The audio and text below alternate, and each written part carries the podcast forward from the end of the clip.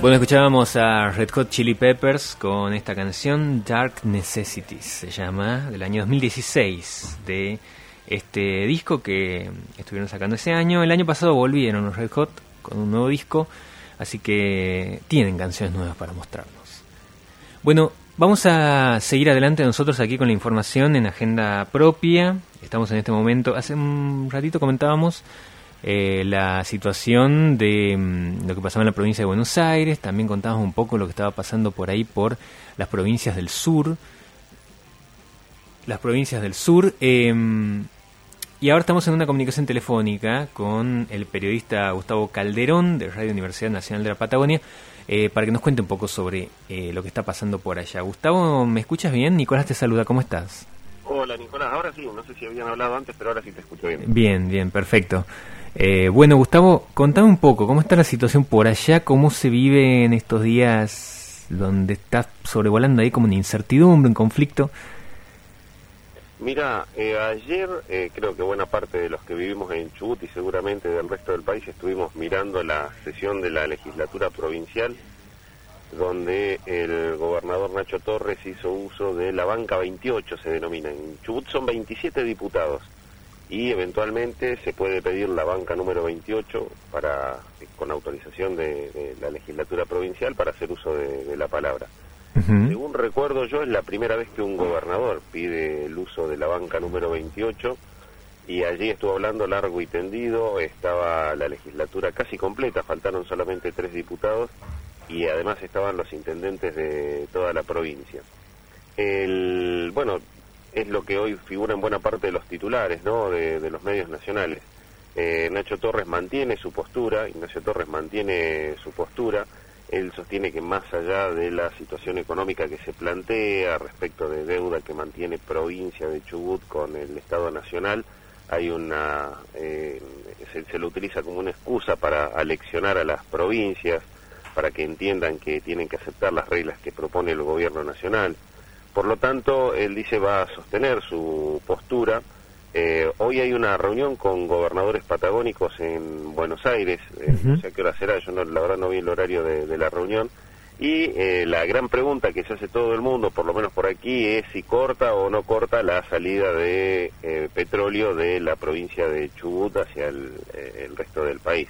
Estamos hablando de la salida de petróleo, no, no de combustible. Eh, Comodoro Rivadavia tiene un puerto específicamente, que es en un barrio alejado del centro, donde se carga todo el petróleo que sale de esta región. Eh, hay una olla y bueno, es un detalle técnico que no, no viene al caso, pero bueno, es, el lugar por donde sale el petróleo que se extrae de toda esta zona. La estrategia sería, mañana se verá, si esa eh, boya, como se la denomina, cierra su válvula y ya no se carga petróleo a los buquetanques. Ahí empiezan a jugar otros factores, ¿no? Porque, eh, di- digamos, si bien es la, la, la- intención del gobernador, eh, queda claro que las empresas petroleras tienen un peso muy fuerte en la región o en el país o en el mundo, si lo queremos poner también. Entonces no sé si se llegará a ese punto. Dependerá mucho de lo que se defina hoy, dependerá mucho también del apoyo que tenga de los otros gobernadores y depende también del apoyo que pueda llegar a tener de sindicatos. Acá en la provincia Ajá, de Chubut eso- puntualmente los sindicatos Sí. están apoyando. El sindicato petrolero, UOCRA, que también tiene mucha mano de obra en la industria petrolera, está apoyando, pero el sindicato petrolero de Neuquén, que es donde está Vaca Muerta, que sería Sí. como el yacimiento más importante de Argentina en este momento, el dirigente gremial de, de petroleros en Neuquén, eh, que involucra a Neuquén, eh, Río Negro y La Pampa, ya dijo que no, que él no, no adhería a esta medida. Así que veremos qué es lo que ocurre. Bien, eh, en ese caso vos hacías una distinción, ¿no? Hablabas de que no va a afectar a lo que tiene que ver con los combustibles. No, claro, porque la distribución de combustible se realiza de, de otra forma. Ajá. Eh, digamos, de- en Sí, Comodoro había, Rivadavia... había una duda respecto a eso y, y como uno termina también de, de entrar en el detalle de, de ese tipo de cosas, eh, bueno, está bueno también aclararlo, ¿no? El, el, el crudo sale por, yo lo, lo, lo comento por lo menos en esta parte que es Comodoro Rivadavia, que Sí. es este, la, la- la zona petrolera histórica de la República Argentina, donde se descubrió el petróleo en, el, eh, en Argentina, en el país. El petróleo que se obtiene de toda esta región, que implica el Chubut Sí. y, la, y el norte de la provincia de Santa Cruz, sale todo por eh, un puerto en donde los buquetanques cargan el petróleo, el crudo, como se lo denomina, y se lo lleva hacia las refinerías Bien. eh, que están en otros lugares del país. En esas refinerías se genera el combustible y ese combustible, por lo menos acá, a Comodoro Rivadavia, regresa en otros barcos y se descarga en una playa de tanques, que se la denomina, que es de donde se distribuye con los clásicos camiones, en este caso de, IPF, que ustedes ven eh, en la ruta o ven en la ciudad, en las estaciones de, de servicio. Pero no es el único lugar, desde aquí, desde la playa de tanques de Comodoro Rivadavia, donde se distribuye combustible en la República Argentina. Tenés en Plaza Winkle, seguramente en el norte del país debe haber algunas otras más. Eh, así que bueno, en ese, en ese caso sí eh, está claro que si se cierra la, la válvula, se cierra la canilla de, de salida de petróleo, en algún momento va a faltar crudo para eh, poder abastecer eh, a, a las plantas refinadoras para generar el combustible, ¿no? Y recordemos también que de petróleo también, eh, bueno, se utiliza en la industria del plástico, se utiliza en un montón de industrias, en, la- en las industrias químicas, eh, que puede llegar a, dificultar en algún otro de los rubros. Pero como efecto inmediato de que se cierre la canilla y no haya combustible en la República Argentina, no es viable.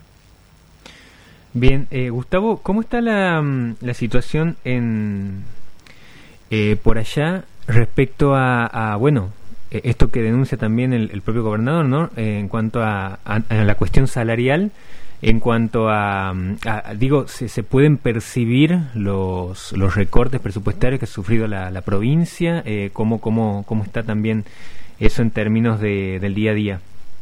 No, entiendo, eh, por lo que he charlado con algunos otros colegas de otras partes de- del país, que estamos igual que el resto de la República Argentina, ¿no?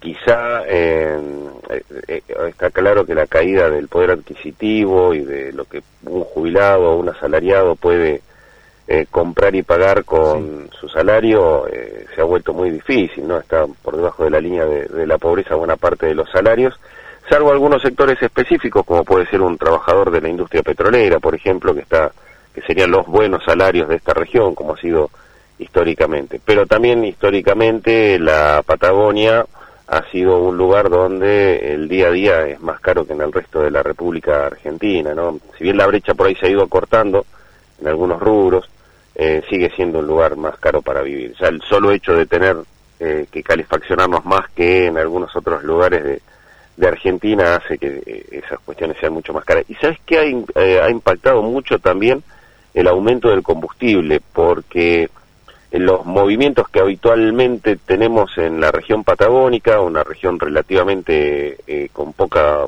poca población y con distancias muy largas, hace que para nosotros sea por ahí un viaje habitual, un viaje de 300 o 400 kilómetros, que quizás hasta el año pasado no impactaba tanto en un tanque de, combustible, pero hoy hacer 300 o 400 kilómetros, llenar un tanque de combustible, impacte mucho, ¿no? Eso también es cierto. Por ejemplo, la provincia de, de Chubut es la tercera provincia de la República Argentina en extensión geográfica, después de provincia de Buenos Aires y después de la provincia de Santa Cruz, que son nuestros vecinos.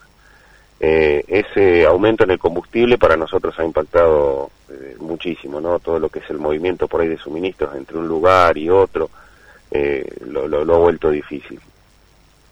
Bien, Gustavo, ¿hay, ¿hay algún antecedente de alguna situación similar en cuanto a un conflicto de esta escala que se haya tenido con un gobierno nacional o, digo, dentro de la propia provincia en estos términos?